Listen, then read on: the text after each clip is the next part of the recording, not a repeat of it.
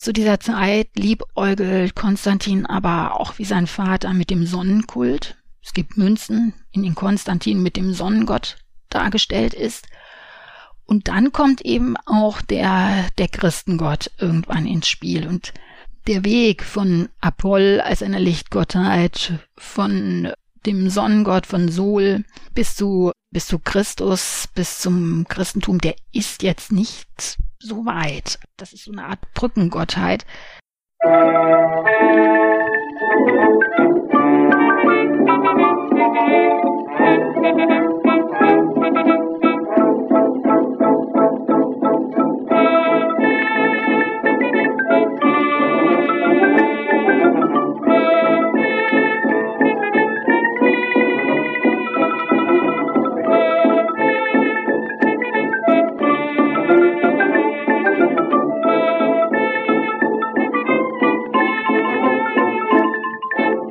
In einer vergangenen Folge von Geschichte Europas haben wir gehört, wie Kaiser Diokletian in der Spätantike das System der Tetrarchie, der simultanen Herrschaft von vier Kaisern, eingerichtet hatte.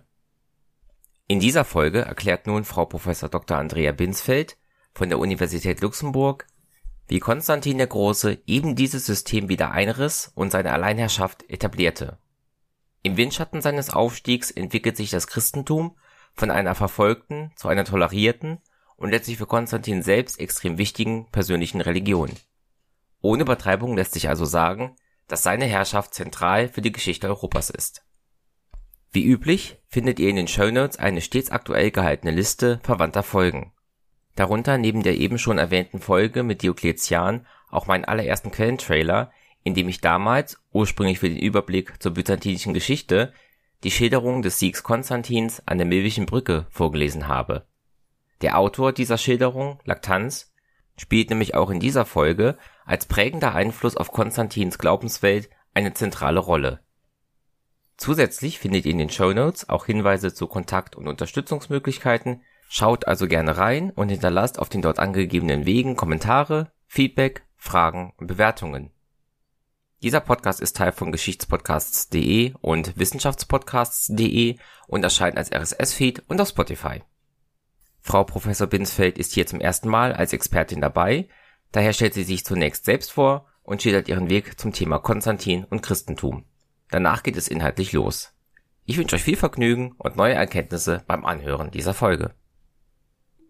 Ja, also mein Name ist Andrea Binsfeld. Ich bin Professorin für alte Geschichte und Archäologie an der Universität Luxemburg.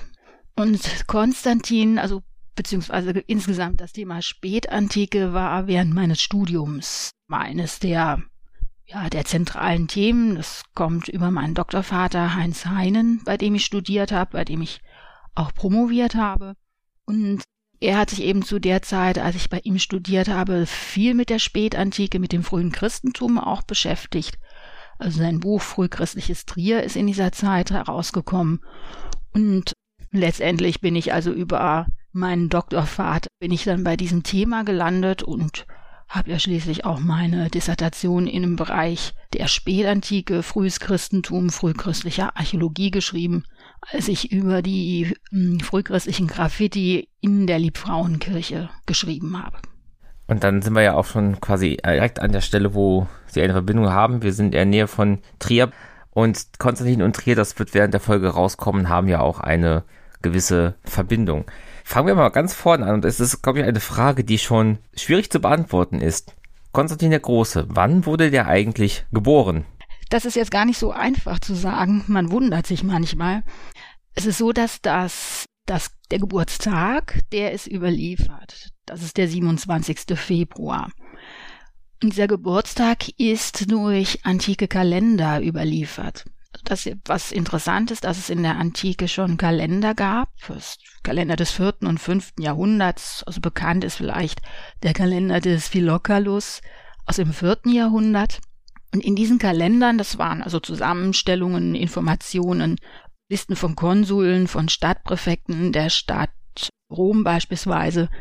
Und in diesen Kalendern war dann auch der Geburtstag des Kaisers verzeichnet, aber nicht das Geburtsjahr.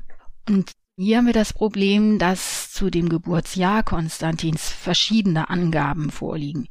Es gibt also keine Überlieferung genau des Geburtsjahres, sondern man muss immer zurückrechnen. Äh, zurückrechnen von seinem Lebensende, dass er, also dass man sagt, also ein Autor sagt beispielsweise, er hat hm, doppelt so lange gelebt, wie er regiert hat, und dann rechnet man dann zurück und kommt dann eigentlich nur auf einen Zeitraum, wann er geboren sein könnte. Also nach der einen Berechnung wäre es dann 270, nach anderen Berechnungen 288. Also wir haben dann leider Gottes nur solche indirekten Angaben, über die wir versuchen können, auf das Geburtsjahr rückzuschließen, aber die sind leider Gottes alles andere als eindeutig, so dass wir also das Geburtsjahr nicht kennen, nur den Geburtstag. Also ich finde das wirklich beeindruckend, dass das um 18 Jahre schwankt. Also ich kenne von ja. der römischen Geschichtsschreibung dieses Jahr des Konsuls und so weiter und so fort. War das eine Teilung, die damals noch irgendwie prävalent war oder ist das auch da schon verloren gegangen, dass man das ja auch nach den Konsulen bezeichnet hat? Doch, eigentlich schon. Aber diese Konsuldatierung ist halt in dem Falle, also ist kein es ist kein Geburtsregister oder etwas in der Art von Konstantin überliefert, dass man sagen könnte, er ist im Jahr des Konsuls so und so geboren. Die Information ist zumindest verloren gegangen, sagen wir mal so. Aber die Konsuldatierung, äh, die Konsulzählung, die existiert natürlich noch weiter. Und wir haben ja eben gesagt, 270 bis 288, das sind mhm. 18 Jahre. Ich finde, das wird ja auch wahrscheinlich während der Episode rauskommen. Es gibt ja dann so Punkte in seinem Leben, wo die Interpretation, was jetzt da passiert ist, doch völlig abweichend sein muss, wenn man jetzt sagt, wenn sein Vater Cäsar wird, ist er irgendwas zwischen 5 und 23. Also irgendwas mhm. zwischen gerade kein Kleinkind mehr und schon ein junger Erwachsener. Wo ich es gerade erwähnt habe. Also wir haben jetzt das Geburts ja so halbwegs auf zwei Jahrzehnte festlegen können. Mhm. Wo ist denn die geografische Herkunft von Konstantin? Die liegt im Balkanraum. Also man weiß, dass er in Naissus äh, geboren ist, in Nisch, also in Serbien. Ähm, sein Vater ist, ja, es stammt aus dieser Gegend. Generell die, die Kaiser der damaligen Zeit, die sogenannten Tetrarchen, stammten alle aus dieser, dieser Gegend. Und auch der Vater Konstantins und die Mutter Konstantins sind beide aus dieser Gegend. Was wissen wir denn sonst noch über seine Herkunft, seine Eltern, welche Rolle die gespielt haben? Hm. Sein Vater, das ist auch etwas, was sein Vater wie für seine, für die Mitkaiser des Vaters gilt, waren alle Militärs. Also das muss man sich vielleicht auch nochmal klar machen, aus welcher Zeit wir in dieser Zeit, Ende des dritten Jahrhunderts uns befinden. Das dritte Jahrhundert wird in der Forschung gerne als die Zeit der Krise des dritten Jahrhunderts bezeichnet, wobei man den Begriff Krise auch gerne mal in Anführungszeichen setzt, weil das als Phänomen für ein ganzes Jahrhundert so nicht ohne weiteres äh, gehalten werden kann. Oder man bezeichnet es auch als die Zeit der Soldatenkaiser. Das heißt, es ist eine Zeit, in der das Römische Reich mit vielen Krisenphänomenen, mit vielen ja, Anforderungen zu tun hatte. Das waren vor allem, also sehr prägend, die zunehmenden Bedrohungen von außen, die die Grenzen des Römischen Reiches bedrohten. Das ist beispielsweise bei uns an der Rheingrenze waren das ähm, Angriffe von Franken und Alemannen, also von germanischen Großverbänden. Das war an der Donaugrenze, sind es zunehmend die Goten, beziehungsweise im Osten sind es dann an der, an der östlichen Grenze sind es dann die Sassaniden. Also von allen Seiten wird Druck auf die römischen Grenzen ausgeübt, so dass das Militär, was sowieso schon eine wichtige Rolle spielte neben Senat und Volk, dass das Militär eine immer wichtigere Rolle spielte zur Verteidigung der Grenzen. Und es sind dann im dritten Jahrhundert auch zunehmend Soldaten, die von ihren Truppen vor Ort an den Grenzen zu Kaisern ausgerufen werden. Und das hat aber zu mit, also häufig geschieht das in Form von Usurpationen und das führt also zu einer zunehmenden Destabilisierung der, der römischen Herrschaft. Also es, allein die Zahl, dass wir innerhalb in dieser Zeit 50 Kaiser in 50 Jahren mehr oder weniger im Schnitt haben, zeigt halt schon, dass es eine sehr unruhige Zeit ist. Und ähm, mit Konstantin, also in der Geburtszeit Konstantins, da beginnt sich jetzt langsam die Lage wieder zu stabilisieren durch die Herrschaft der Tetrarchen. Das heißt, es ist also es beginnt mit Kaiser Diokletian, der sich zuerst einen Mitkaiser gesucht hat mit Maximia, Maximian.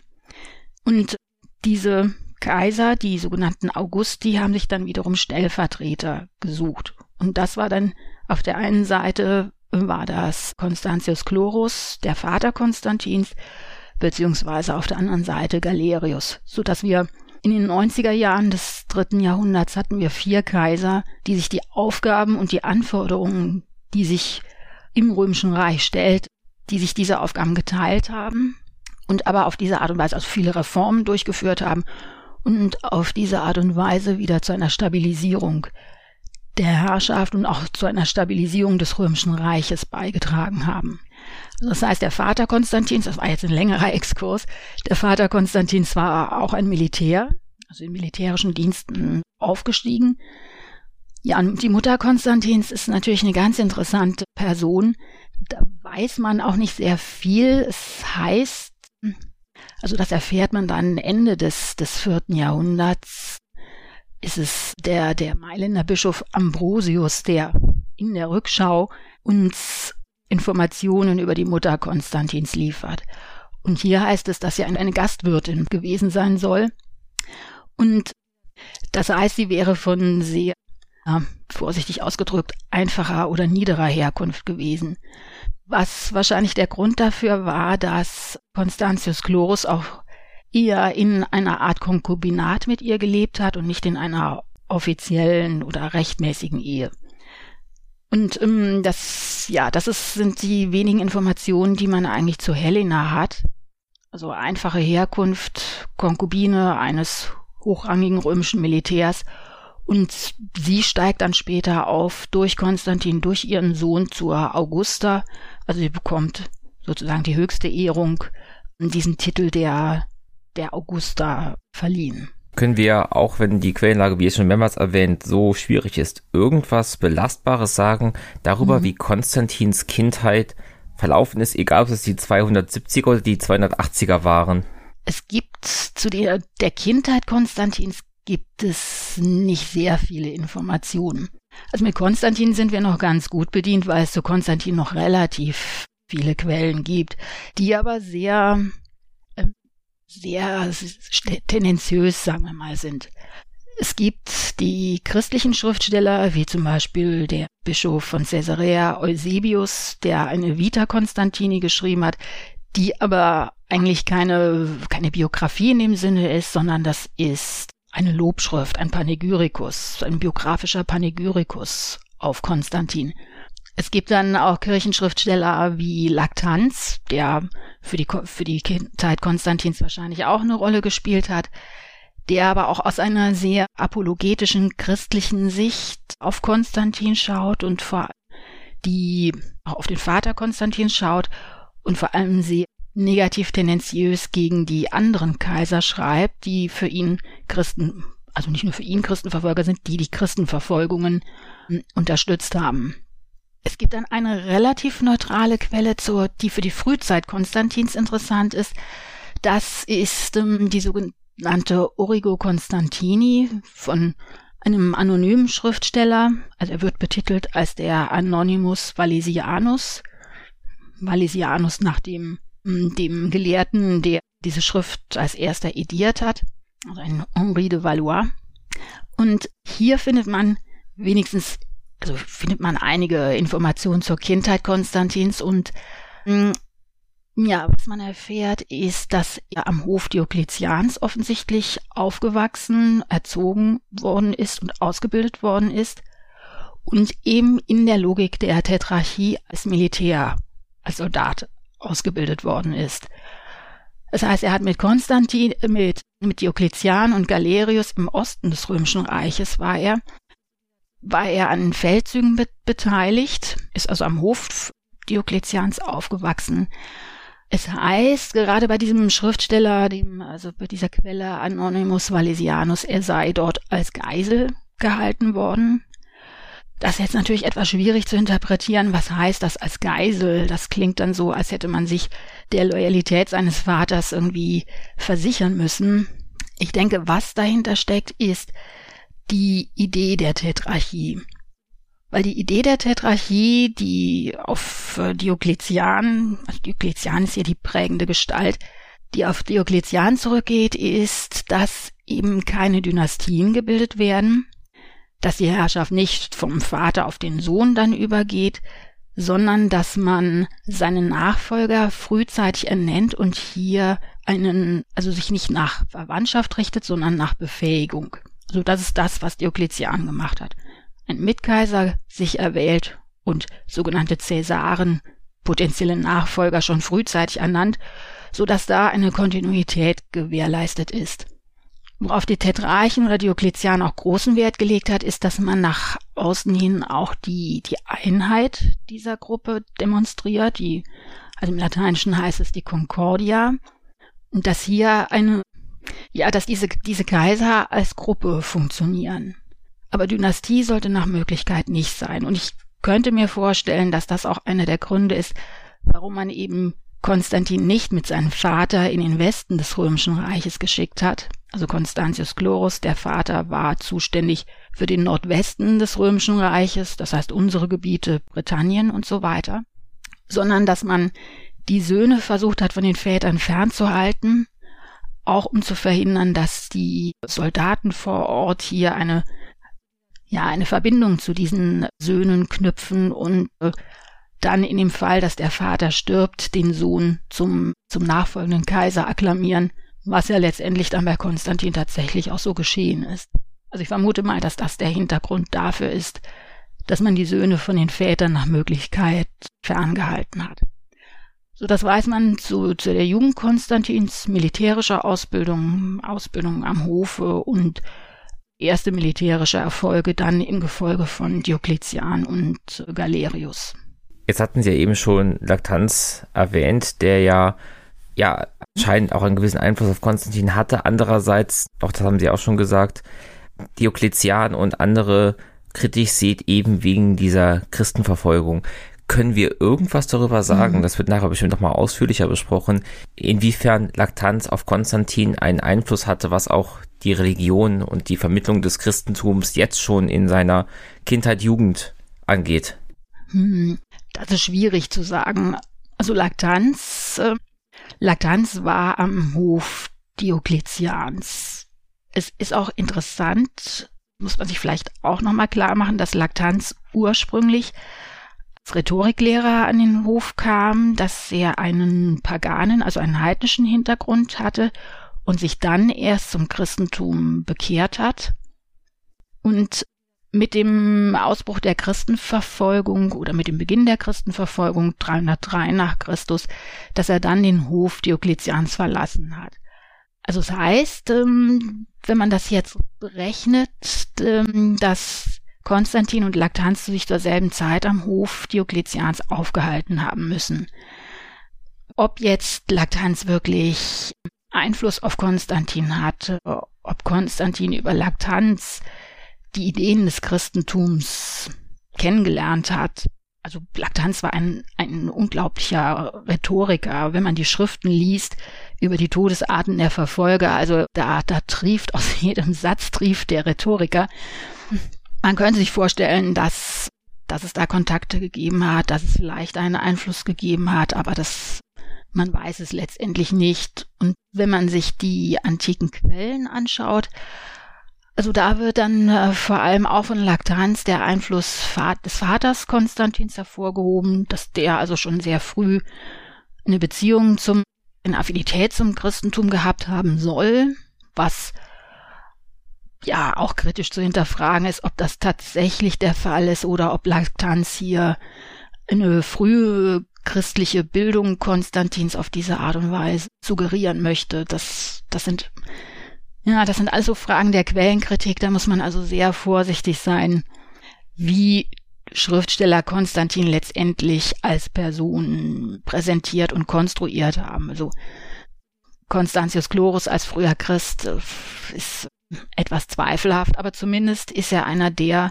der Kaiser aus dieser Vierergruppe, die die Christenverfolgungen hm, am wenigsten gefördert haben. Also in seinem Reichsteil hat er zwar diese, diese Maßnahmen auch durchgesetzt, aber doch wesentlich in milderer Form ähm, als das die anderen Tetrarchen getan haben. Also von daher kann man sich fragen, warum. Also Einfluss des Laktans auf Konstantin. Ich denke, was man auch sich äh, vorstellen kann oder sich nochmal klar machen muss, ist, wie viele geistige Einflüsse am Hof des Kaisers präsent gewesen sind. Also die Person Laktanz ist hier wirklich ganz interessant, weil er ist Rhetoriklehrer und kommt mit der ganzen, mit dem ganzen Impact der, der, der Bildung der damaligen Zeit, das hat er als Background, so kommt er an den Hof. Ausbildung in Rhetorik, das war eine ganz wichtige, ganz wichtige Ausbildung. Aber gleichzeitig sind auch Philosophie, also er war in Philosophie ausgebildet worden. Das ist präsent. Es sind die unterschiedlichsten religiösen Strömungen präsent. Also vom Vater Konstantins sagt man auch, dass er eine Affinität zum Sonnenkult gehabt hat, so, zur Solverehrung. Und ähm, die Hinwendung zum Christentum ist bei Konstantin ja letztendlich auch über diese Sonnenverehrung gelaufen. Also das ist gerade in der zweiten Hälfte des dritten Jahrhunderts diese ähm, starke starke Tendenz zur Sonnenverehrung, die die ist äh, auch da präsent. Was man auch weiß, wenn man gerade im Umfeld was liest, was die Quellen über den, die Gründe oder den Ausbruch der Christenverfolgung unter Diokletian schreiben, da heißt es, das ist natürlich auch tendenziös, aber es heißt, dass Diokletian ein Opfer misslungen sein soll und als er nach den Gründen für dieses misslungene Opfer, also das heißt, das ist immer ein böses Omen. Als er nach den Gründen gesucht hat, hat man ihm gesagt, dass Christen bei diesem Opfer anwesend gewesen sein sollen. Ein Opfer am Hof Diokletians. Das heißt, es waren natürlich auch Christen, auch weitere Christen außer Laktanz am Hof Diokletians präsent. Es ist also eine, eine unglaubliche Mischung, die hier zustande kommt und das ist das letztendlich das Umfeld, in dem Konstantin groß, groß geworden ist und er hat diese unterschiedlichen Einflüsse hat er natürlich auch irgendwie, über wen kann man nicht sagen, hat er auch aufgenommen. Dann wenden wir uns auch jetzt auch mal von der Religion ab und geht jetzt nochmal zur Ereignisgeschichte zurück.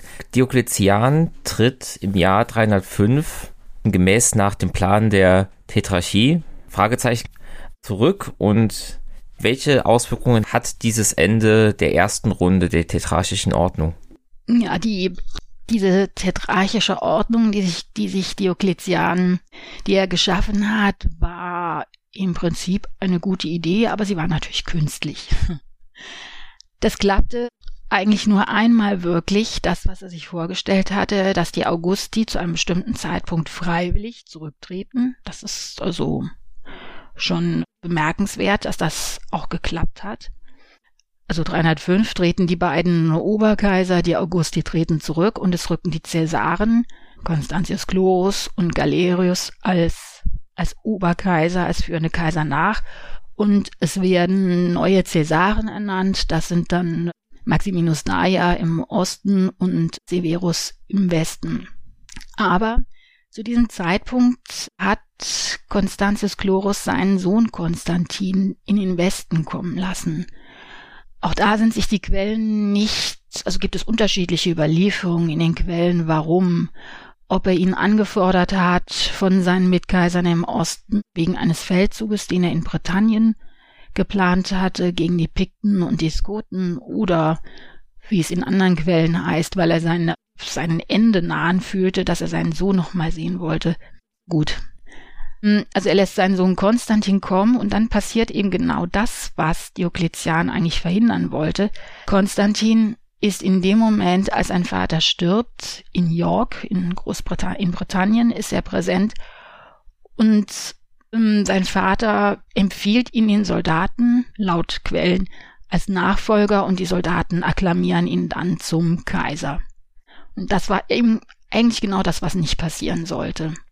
Sodass diese, ähm, der Gedanke der Dynastie, gerade bei den Soldaten, ist sehr, sehr, sehr fest verankert. Er setzt sich da schon sozusagen, als dann der, der zweite Augustus, als die zweite Tetrarchie oder in der zweiten Tetrarchie setzt sich dieser dynastische Gedanke doch nochmal durch.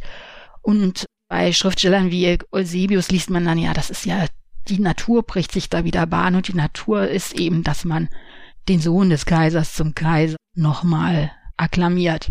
Also von daher, dieses System war gut angedacht, aber der, es, der, die Dynastien ließen sich letztendlich und die Loyalitäten zu bestimmten Familien, zu bestimmten Herrschern ließen sich nicht unterdrücken. Und es ist eben auch nicht nur Konstantin, der dann als, als Sohn des, des Kaisers zum Kaiser akklamiert wird, sondern auch der, der, der andere Kaiser Maximian, der mit Diokletian zurückgetreten ist, also die ersten Augusti, hatte auch einen Sohn Maxentius in Rom, saß Maxentius. Und auch hier haben die in Rom stationierten Soldaten, also die Prätorianer, haben Maxentius dann aus anderen Gründen, haben sie ihn im selben Jahr wie Konstantin auch zum, zum Kaiser akklamieren lassen. Und ja, so sieht man also, dass da letztendlich mit dem Rücktritt Diokletians kommt dieses System der, der Tetrarchie schon innerhalb eines Jahres ins Wanken. Ich komme gerade nochmal zurück auf diese Kaiserakklamation von Konstantin. Sie hatten eben gesagt, er geschieht mhm. auch auf Empfehlung seines Vaters.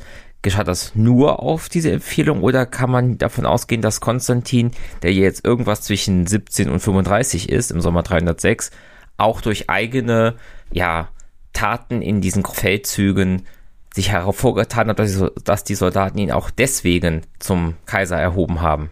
Ja, da gehe ich von aus. Also er war, wie sein Vater, war er ein guter Militär, ein guter Soldat und dieses Vertrauen, was die Soldaten in den Vater hatten, haben sie dann auch auf den Sohn übertragen.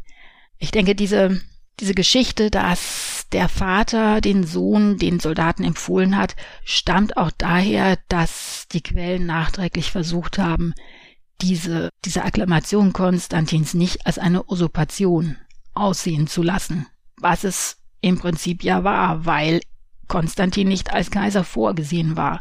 Also man hat dann diese, später hat man diese Geschichte Konstantins in der Rückschau sehr geschönt. Und ich denke, darauf geht eben auch die Information zurück, dass der Kaiser selbst seinen Sohn empfohlen hat und nicht, dass der Sohn aktiv geworden ist und die Macht an sich gerissen hat. Also da muss man dann auch ein bisschen vorsichtig sein. Und auch da rufen die Soldaten den Konstantin zum Kaiser aus oder spezifizieren sie das, dass sie ihm zum, sein Vater war Augustus gewesen, dass sie ihn also auch gleich direkt an die Spitze mhm. dieser Ordnung stellen? Ob sie ihn jetzt direkt zum Augustus akklamiert haben oder zum Cäsar.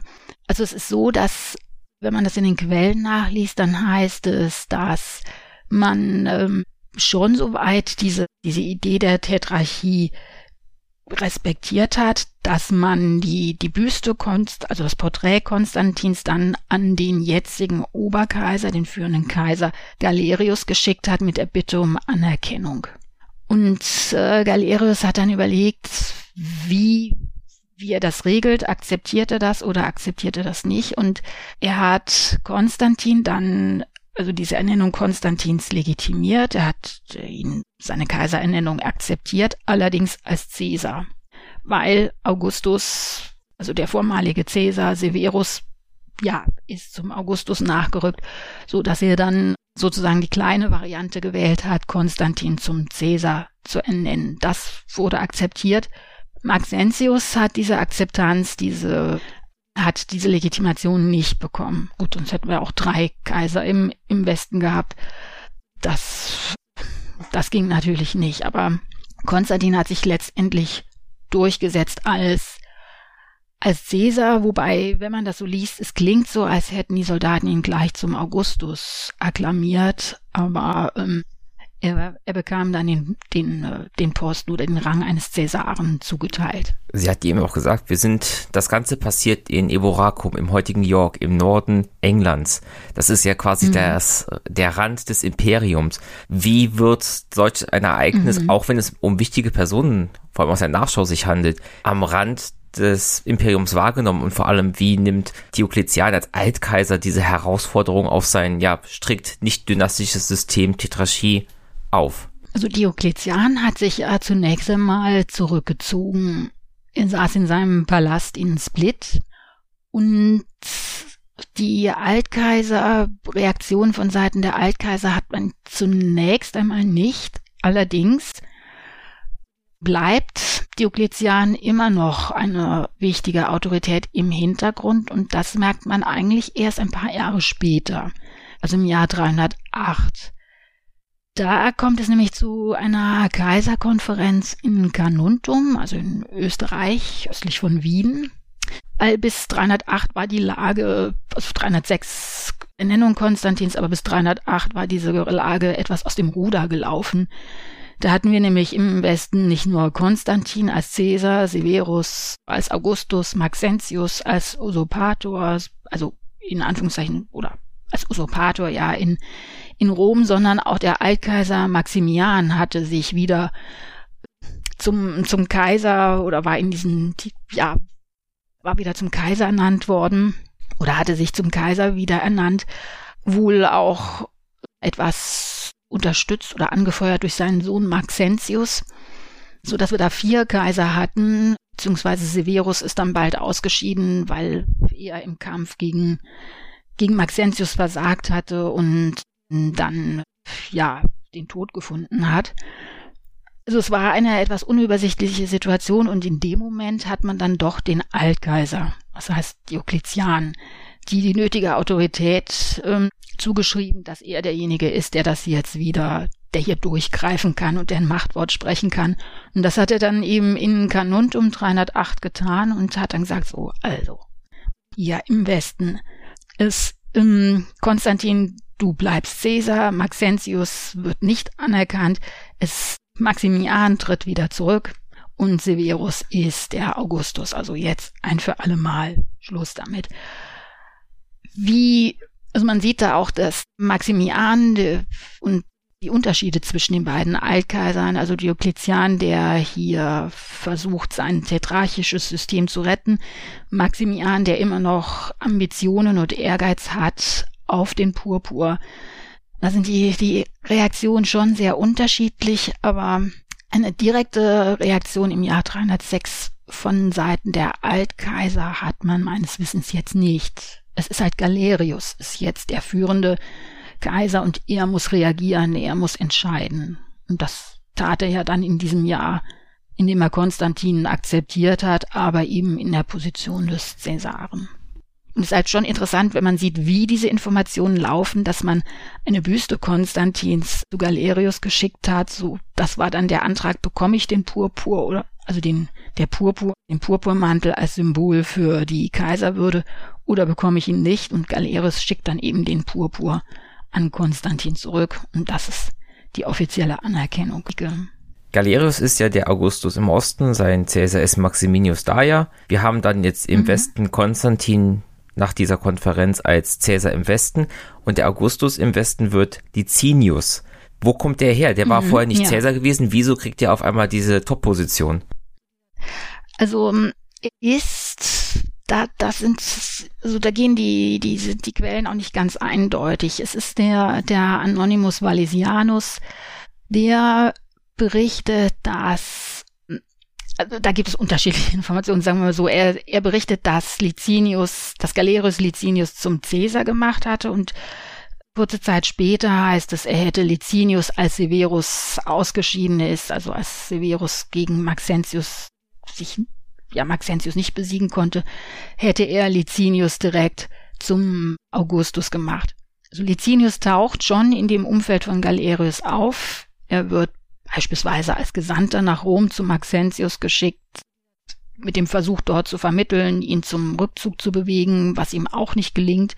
Also Maxentius hält sich hier schon erstaunlich lange und hartnäckig an der Macht. Severus kommt nicht gegen an, selbst Galerius zieht gegen Maxentius und muss sich zurückziehen und Gesandtschaften werden zu Maxentius geschickt und das ist eben Licinius, der sich da hier, der hier hingeschickt wird. Also der bewegt sich schon im Dunstkreis dieser, dieser Tetrarchen, der Kaiser, in militärischen Funktionen natürlich auch, wird dann aber direkt zum, zum, wahrscheinlich nicht erst zum Cäsaren, sondern direkt zum Augustus genannt, weil Konstantin ja der Cäsar ist. Sonst hätten wir zwei Cäsaren, als Severus ausfällt.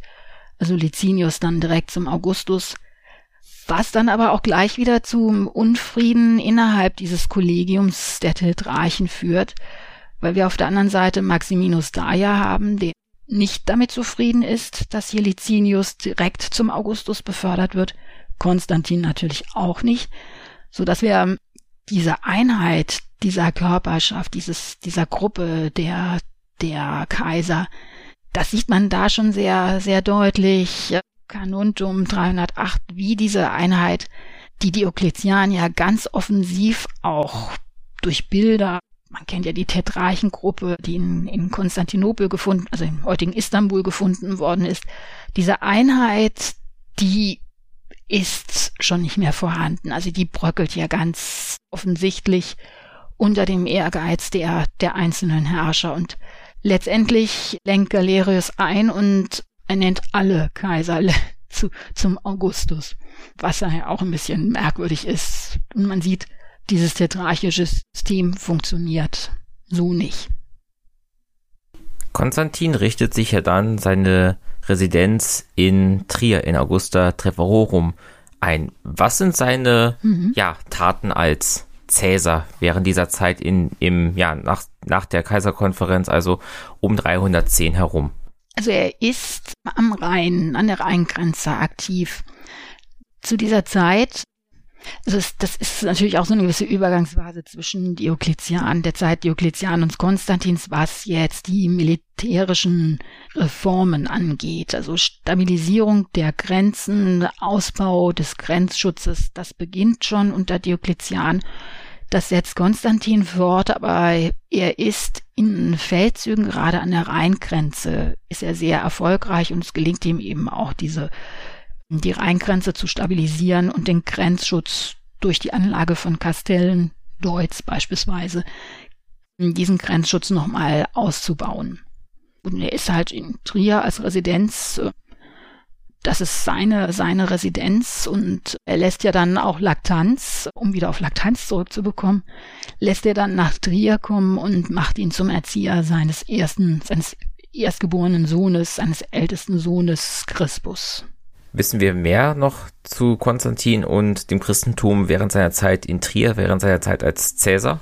Das ist in der Zeit sehr schwammig. Also ich glaube, man kann es am besten so beschreiben, dass Konstantin hm, verschiedene Einflüsse in dieser Zeit aufgenommen hat. Also interessant finde ich beispielsweise die Geschichte, als er aus Marseille zurückkommt. Das hat, er hatte Auseinandersetzungen, militärische Auseinandersetzungen mit seinem Schwiegervater Maximian. Also Maximian, der Altkaiser, dessen Tochter Fausta hatte Konstantin geheiratet. Es war auch gute tetrarchische Tradition, dass man die Tochter des, des Altkaisers geheiratet hat.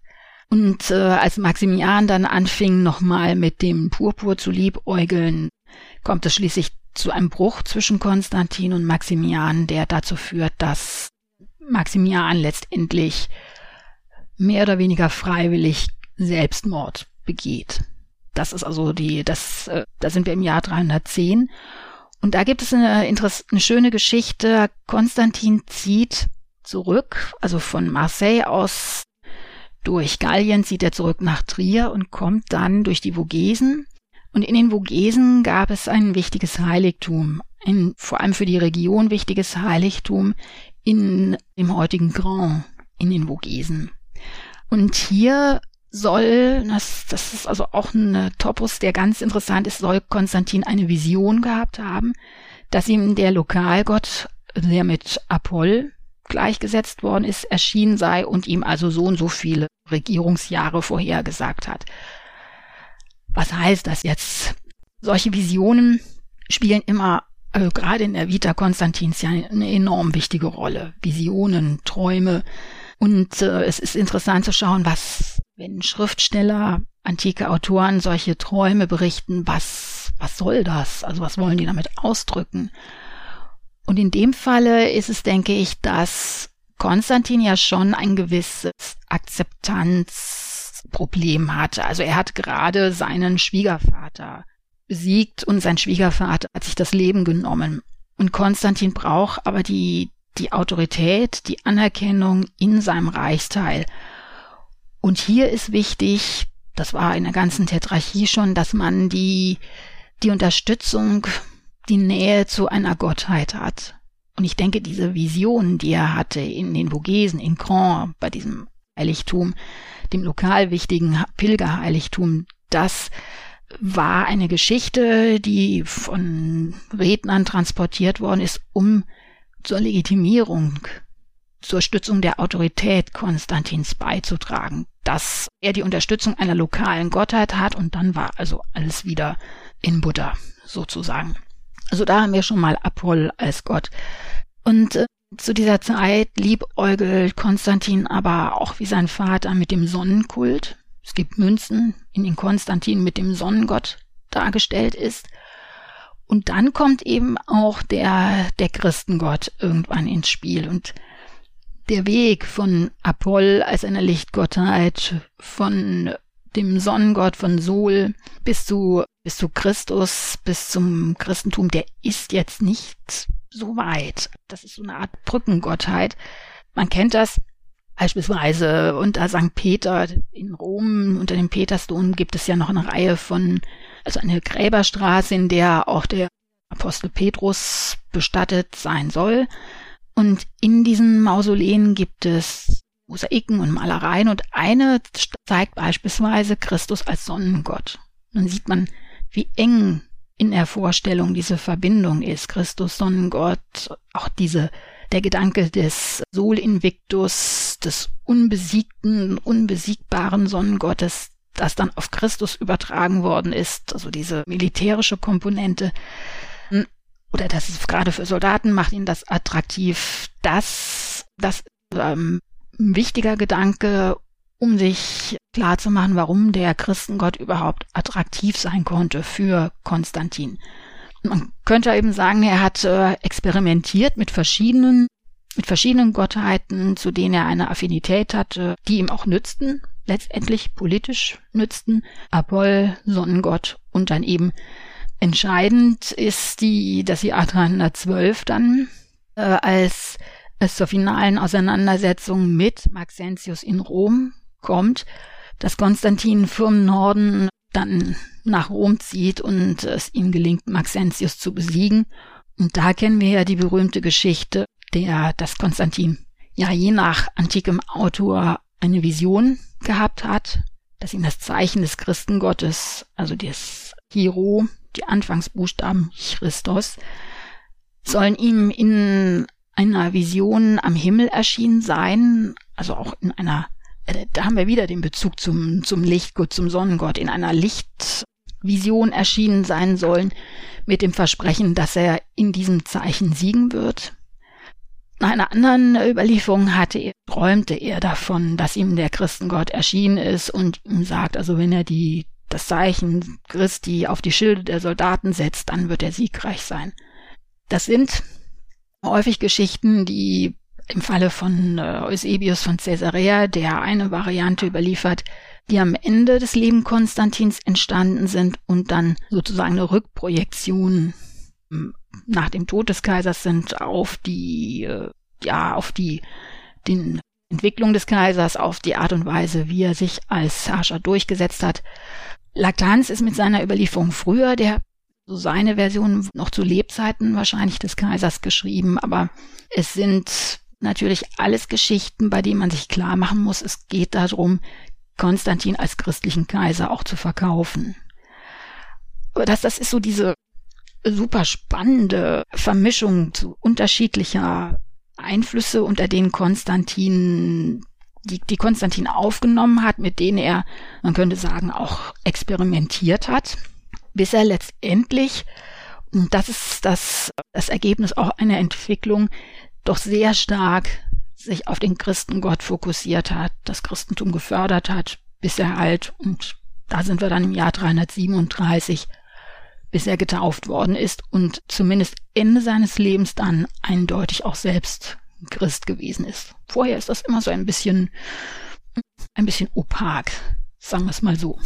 Bevor wir uns jetzt auf die Auswirkungen dieser gewonnenen Schlacht an der Milchenbrücke im Oktober 312 stürzen, ganz kurz, ich habe vor einiger Zeit auf einer Wanderung an der Mosel in Neumarken-Drohn auf der sogenannten Konstantinshöhe eine Tafel gesehen, wo stand, dass Konstantin eben auf dem Weg von Trier nach Rom eben an dieser Stelle an der Mosel diese Vision gehabt haben soll, dieses in hoc signo vinces.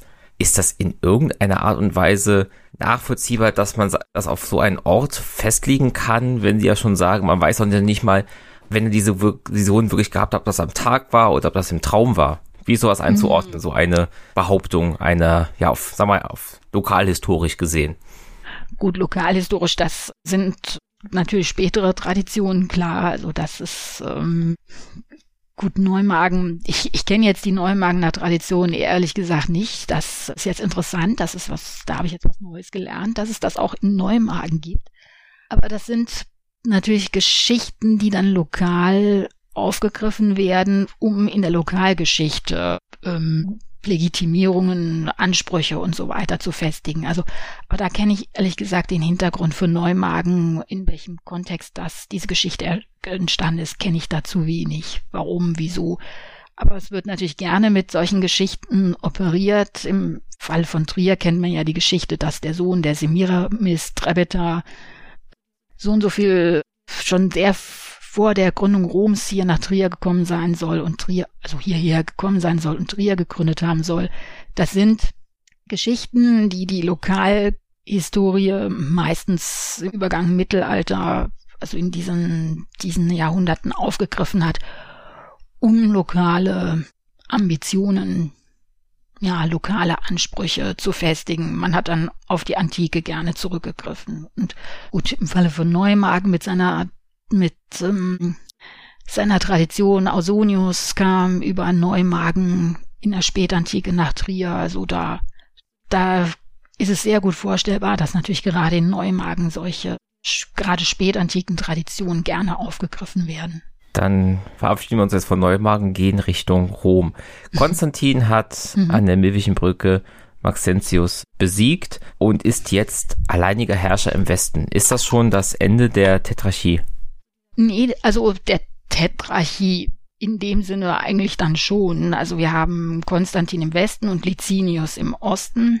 Und jeder der beiden Kaiser beginnt jetzt seine Söhne. So, dann haben wir halt die zwei Kaiser, die noch aus der, der ursprünglichen Tetrarchie übrig geblieben sind. Beziehungsweise erstmal war Maximinus daher auch noch als Dritter im Spiel, aber er ist dann sehr bald, ist er aus diesem Gremium dann ja, herausgefallen, ist besiegt worden, ist äh, Licinius hat ihn ausgeschaltet.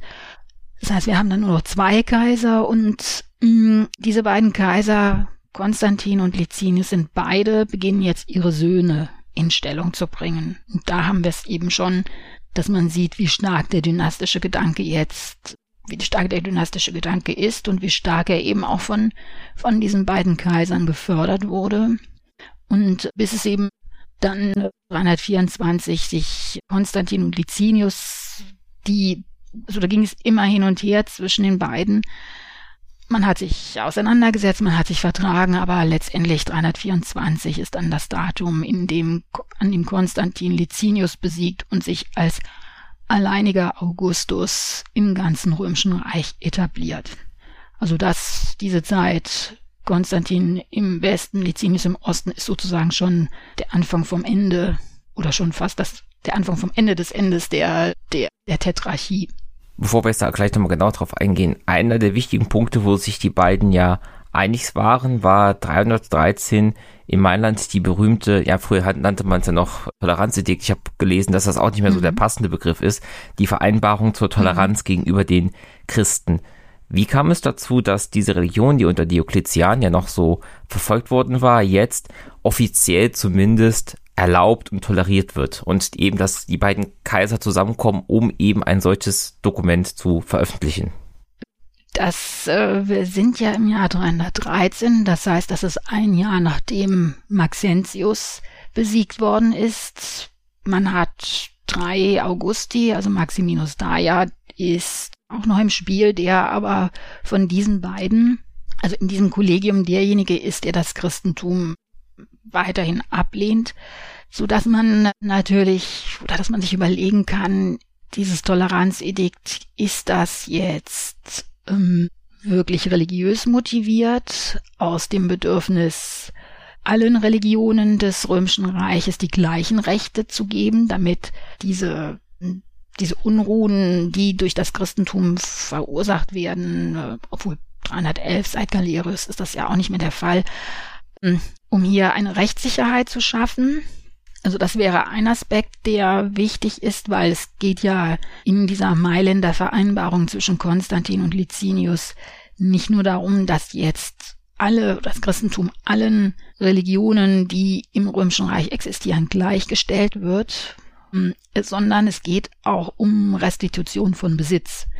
Das ist äh, natürlich auch ein wichtiger Aspekt, dass die, den Christen jetzt zugesagt wird, dass den Besitz, den sie verloren haben, also die als Körperschaft, nicht die einzelnen Christen, also das Christentum als Körperschaft verloren hat, dass der ihnen jetzt wieder zurückerstattet werden muss.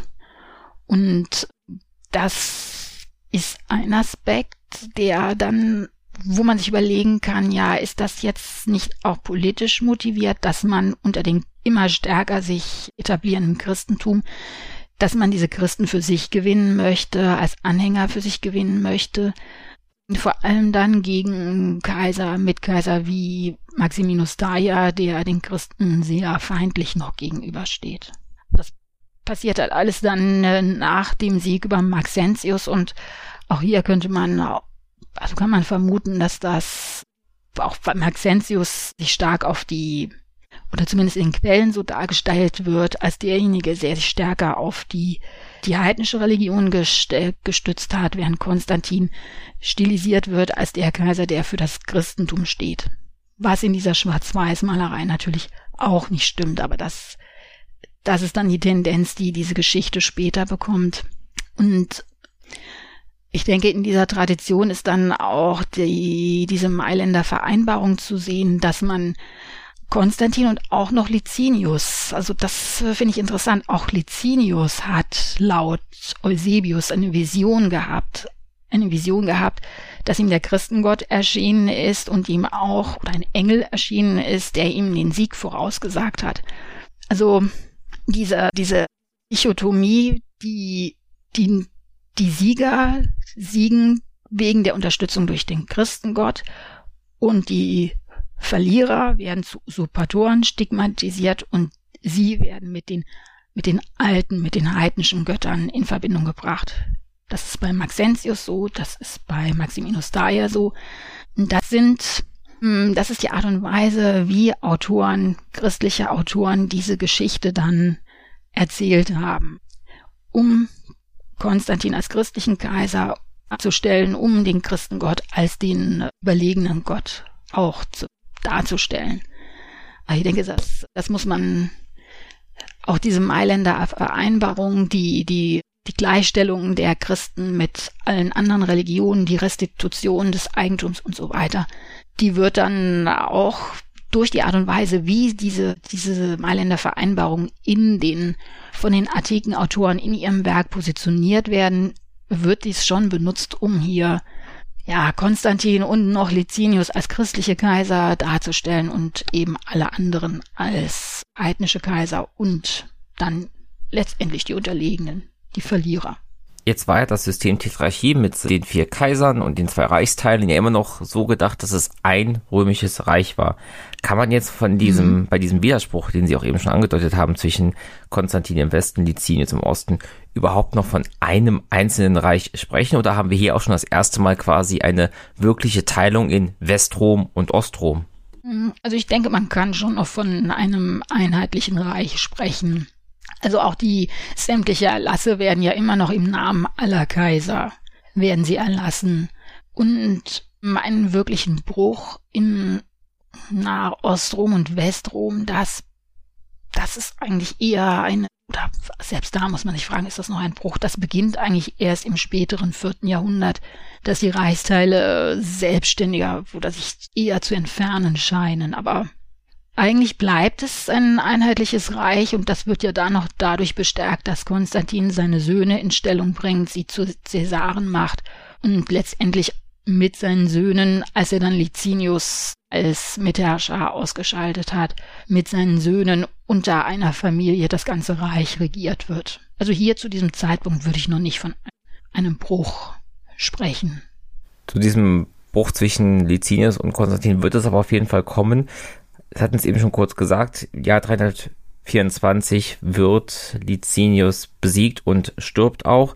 Konstantin ist jetzt wirklich mhm. Herrscher des gesamten römischen Reiches und einer seiner wichtigsten Punkte ist, dass er ja aus den, ja, seine Residenz verlegt in die Stadt, die später seinen Namen, nämlich Konstantinopel, tragen wird. Wie kam es dazu mhm. und was war noch wichtig ab 324, als er wirklich im gesamten römischen Reich uneingeschränkt das Sagen hat? Ja, das, ähm, das erste, was passiert ist, dass Konstantin im Osten vor allem auch nachdem er seinen Mitkaiser, also eigentlich den rechtmäßigen Herrscher des Ostens besiegt und vernichtet hat, dass er auch hier erst seine Herrschaft etablieren muss und seine Autorität durchsetzen muss. Und da spielt dann seine Mutter wiederum eine, eine wichtige Rolle, weil es heißt, dass er sie nach in den Osten geschickt hat und dass sie dort den Osten mit äh, den Osten des Römischen Reiches bereist und Geschenke verteilt. Vor allem Geschenke an die Soldaten verteilt. Also das schon eine eindeutige Maßnahme, um die Unterstützung vor allem der, der Soldaten, der, der Truppen, die im Osten stationiert sind, zu gewinnen. Und hm, das Ganze wird dann eingebettet auch wiederum in eine sehr christliche Geschichte, dass Helena, also das ist ein Aspekt ihrer Reise.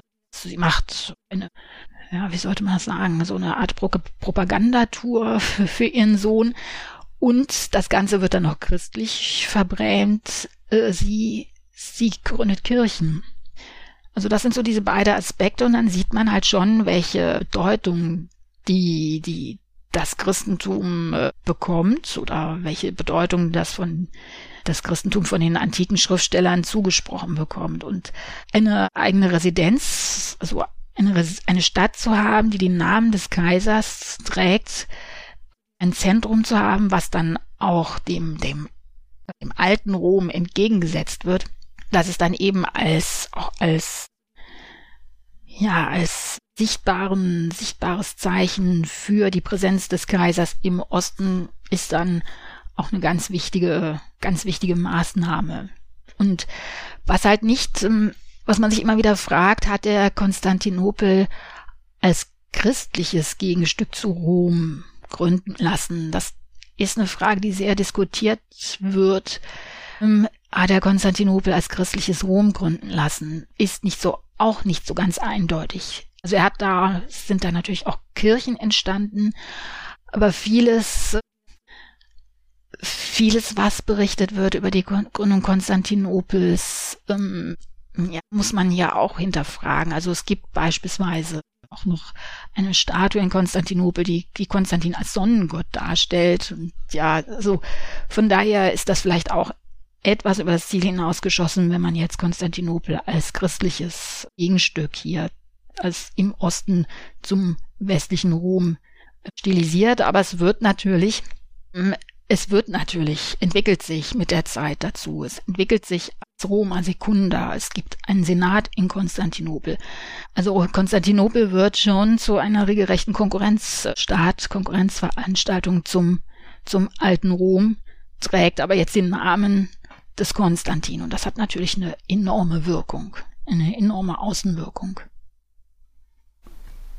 Jetzt sind noch weitere Punkte aus seiner Herrschaft wichtig. Ich fange mal damit an, dass er wenige Jahre nachdem er zum Kaiser ganz Roms wird, sowohl seinen ersten Sohn als auch seine erste Frau ermorden lässt. Warum? Ja, es, ähm, da, da brodelt natürlich die Gerüchteküche. Man hat auch relativ wenig Informationen, ehrlich gesagt, zu, dieser, zu diesem Geschehen. Es, die neutralen Quellen, also Geschichtsquellen wie Aurelius Victor oder Eutrop, von diesen Quellen hört man nur, dass Crispus auf Befehl seines Vaters ermordet worden ist. Man weiß von Fausta, dass sie im heißen Bad erstickt wurde und daraus haben dann Konstantin kritische Quellen, wie zum Beispiel ein Autor wie äh, Zosimos, der aber sehr viel später erst schreibt, haben daraus eine Geschichte konstruiert, dass Crispus, hm, ja, dass hm, eine Liebesgeschichte zwischen Crispus und Fausta ko konstruiert und dass deswegen dass es deswegen zu diesem Drama gekommen sei. Und Zosimus benutzt diese ganze Geschichte dann auch noch, um natürlich sehr negativ zu erklären, warum Konstantin es nötig gehabt hat, sich dem Christengott anzuschließen, weil er diese, diese Blutschuld, kein, keine Gottheit hätte ihm diese, diese Blutschuld vergeben, nur der Christengott, bei dem hätte er Vergebung gefunden. Also eine sehr negative Wendung. Ob es da wirklich eine, so eine Beziehung zwischen, zwischen Crispus und seiner Stiefmutter Fausta, also Fausta war natürlich sehr viel jünger als, als Konstantin, ob es da wirklich so etwas gegeben hat, das muss man wahrscheinlich in den Bereich von Klatsch und Tratsch und die Gerüchteküche ver, verbannen. Was, was vermutet wird oder was passiert sein könnte, ist, dass Crispus ähm, Herrschaftsambitionen gehabt haben könnte, dass sein, sein Vater, dass sein Vater ersetzen wollte und dass Faust da möglicherweise in ein Komplott, also dann eher ein politisches Komplott gegen Konstantin involviert gewesen sein könnte und dass Konstantin deswegen so hart durchgegriffen hat, um mögliche ja, Usurpationen oder Aspirationen von Seiten seines Sohnes auf diese Art und Weise brutal zu, ja, zu, zu, zu vernichten. Sagen wir mal so. Aber es ist, ähm, wie gesagt, das, was wir wissen, die ausführlichste Quelle, die ist um 500 nach Christus entstanden, also sehr viel später und sehr konstantinkritisch, sehr negativ. Das ist die, die einzige, die ausführlicher darüber berichtet und da sieht man halt schon, wie tendenziös diese, diese Berichterstattung ist. Also wahrscheinlicher ist die Idee, dass es, dass da eine, eine Intrige gelaufen sein muss oder ein politisches Komplott. Gibt es denn für Konstantin wichtige neue Reformen, zum Beispiel bei Verwaltungs- und Militärpolitik. Diokletian war ja da als sein Vorgänger sozusagen mhm. sehr aktiv gewesen. Baut er ja. das Römische Reich in irgendeiner signifikanten Art und Weise um? Im Prinzip setzt Konstantin das fort, was Diokletian bereits begonnen hat. Also Militärreformen, da ging es ja um vor allem um die Stärkung des Grenzschutzes. Es ging um äh, auch um Reformen, um äh, die die, die Aufteilung oder Spaltung der, des Militärs in Grenzeinheiten und bewegliche Militäreinheiten, also eine Spezialisierung der verschiedenen militärischen Truppen. Auch von der Verwaltung, da hat eigentlich die, die Initialzündung, das ist alles unter, unter Diokletian entstanden. Dass die Verwaltung neu aufgeteilt worden ist, dass die Provinzzuschnitte neu gestaltet worden sind, dass die Diözesen entstanden sind, auch die, die Aufteilung, die Trennung von einer militärischen und einer zivilen Kompetenz, also sagen wir mal eine Spezialisierung auch in diesem Bereich, das geht im Prinzip auf Diokletian zurück und Konstantin hat das weiter fortgeführt. Und da und jetzt machen wir endgültig nochmal den Schwenk zum Christentum. Konstantin lässt ja auch, vor allem in der Levante, wichtige Gebäude, zum Beispiel die Grabeskirche in Jerusalem oder die Geburtskirche in mhm. Errichten, ausbauen und so weiter. Mhm. Ist das ein Ausdruck seines Glaubens oder ist das eine, ja, repräsentative Baupolitik, um sich mit Leuten gut zu stellen? Ja, was man, was überliefert ist, ist schon, dass er nach diesem, nach dieser Mailänder Vereinbarung und das Christentum ist jetzt gleichberechtigte Religion, sieht man schon, dass Konstantin jetzt damit beginnt, den, den Kirchenbau zu fördern, dass er den Bischöfen schreibt und sie regelrecht auffordert, neue Kirchen zu bauen oder die Kirchen hm, die Kirchen zu restaurieren, zu verschönern und dass er dafür staatliche Gelder zur Verfügung stellt.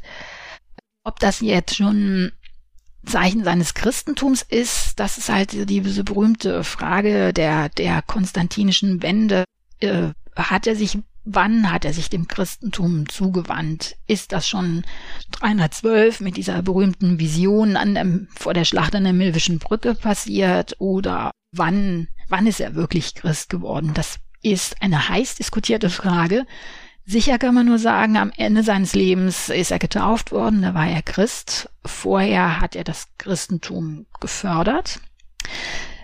Man könnte sich, wenn man jetzt versucht, eine ausgewogene Interpretation vorzulegen, kann man sich überlegen, ist, ähm, er ist ja Pontifex Maximus, das heißt, er ist der, der, die oberste ähm, religiöse Autorität im Staat und es betrifft eben die heidnischen Kulte, es betrifft die, den, das Christentum, ist das ein Ausfluss der, seiner hm, ja, seiner Aufgabe als Pontifex Maximus, dass er jetzt eben gleichermaßen schaut, dass nicht nur die Tempelbauten in Ordnung sind, sondern dass eben auch die Christen ihre Kirchen haben und dass sie die gleiche finanzielle Unterstützung von Seiten des Staates bekommen wie auch die heidnischen Kulte. Muss man das in dieser Richtung einordnen?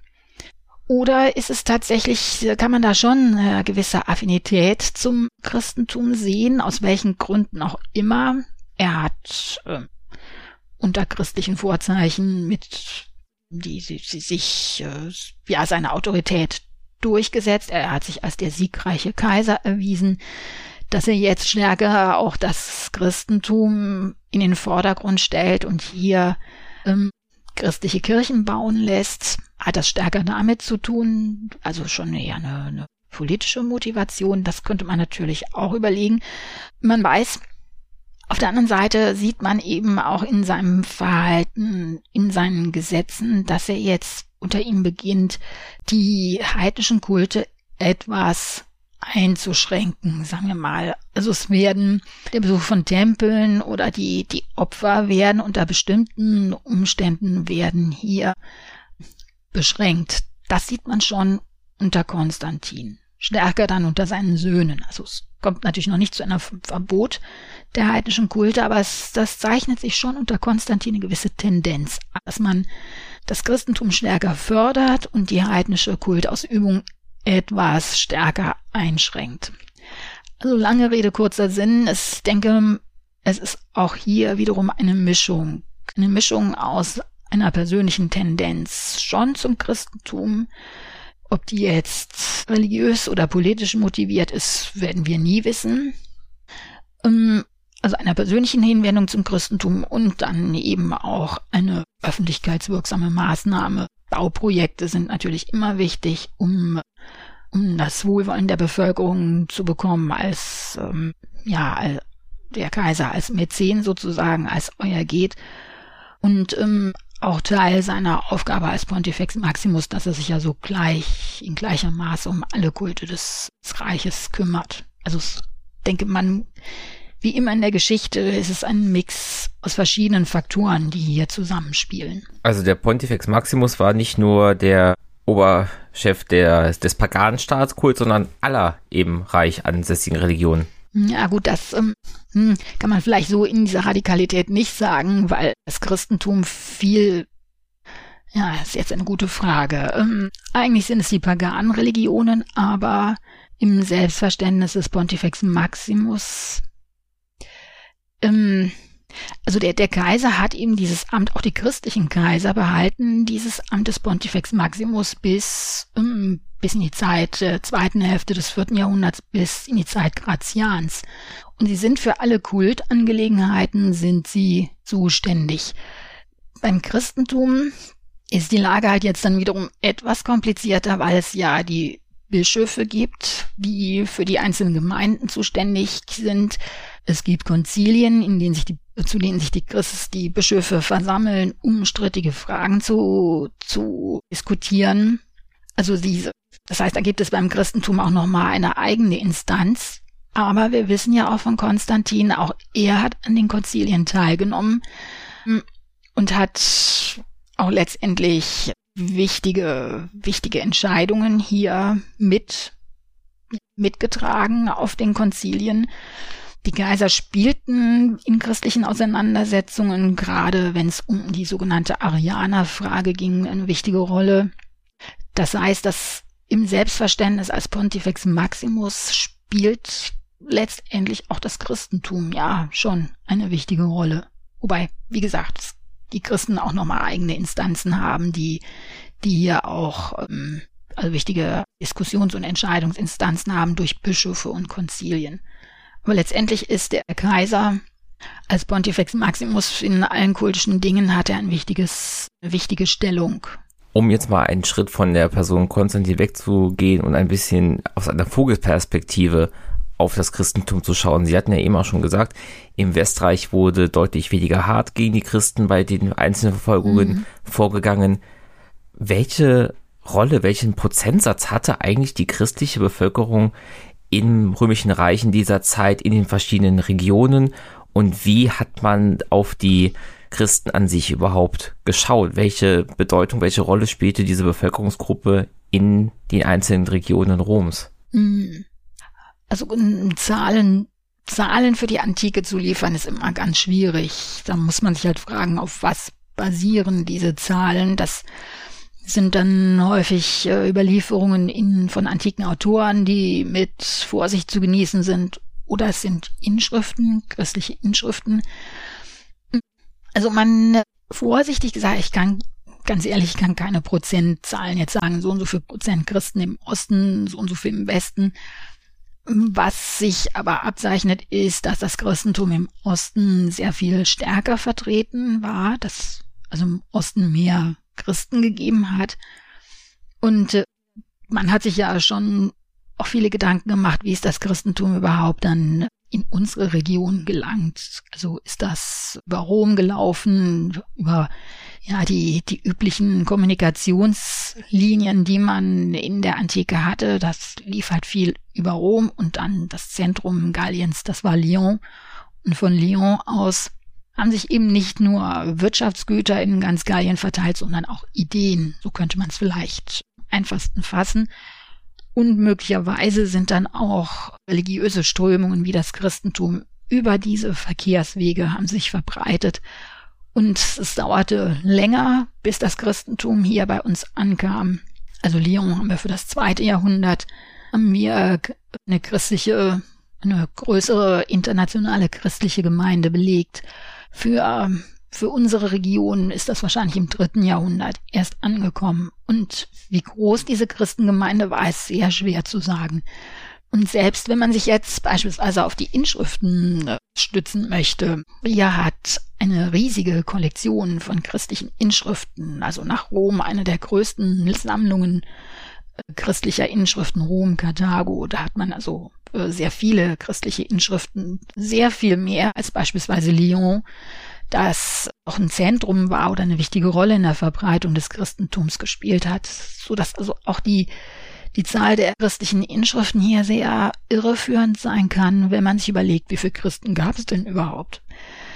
Hm, also lange Rede, kurzer Sinn, ich kann vielleicht nur Tendenz, Tendenzen angeben, dass es im Osten mehr Christen zu Beginn gab als im Westen. Ich, dass ich etwas sagen kann über die Wege, über die sich das Christentum verbreitet hat, über die Zentren, über die sich das Christentum verbreitet hat, über den prozentualen Anteil von Christen, das ist sehr schwierig, da wirklich eine irgendwie verlässliche Zahl zu nennen.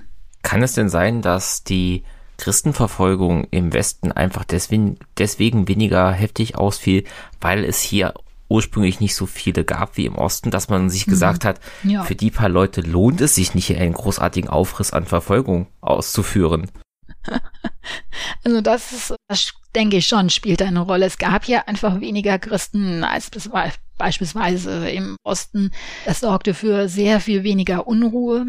Sie hatten überhaupt nicht die Möglichkeit, äh, große zu, für große Unruhe zu sorgen, weil, dies, weil die Christen ja sowieso sich eher zurückgehalten haben, ihre, ihren Gottesdienst äh, eher nicht publik, öffentlich ge, gefeiert haben. Von daher hat allein die Zahl, dass die Zahl der Christen im Osten aller, allem Anschein nach höher war als im Westen, hat auch dazu geführt, dass die Verfolgungen im Osten sehr viel stärker gewesen sind als jetzt im Westen wo während der, wegen der geringen Zahl einfach nicht die, sich nicht die Notwendigkeit ergeben hat, dass man hier Ruhe, Ordnung, Stabilität durchsetzen musste gegenüber Verwerfungen, die durch die Christen entstanden sind, die durch die Christen entstanden sind, weil sie aufgrund ihres christlichen Glaubens bestimmte Dinge einfach nicht machen konnten.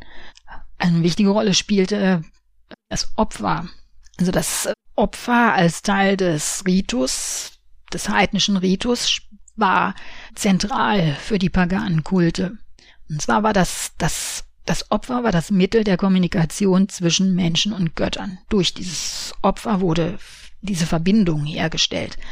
Und Ritus, der Vollzug des Ritus, das war zentral für die heidnische Religion. Also es ist eine ganz andere Auffassung von Religion, wie wir sie für das Christentum, für den Islam beispielsweise als Hintergrund haben. Der Ritus spielte halt eine große Rolle.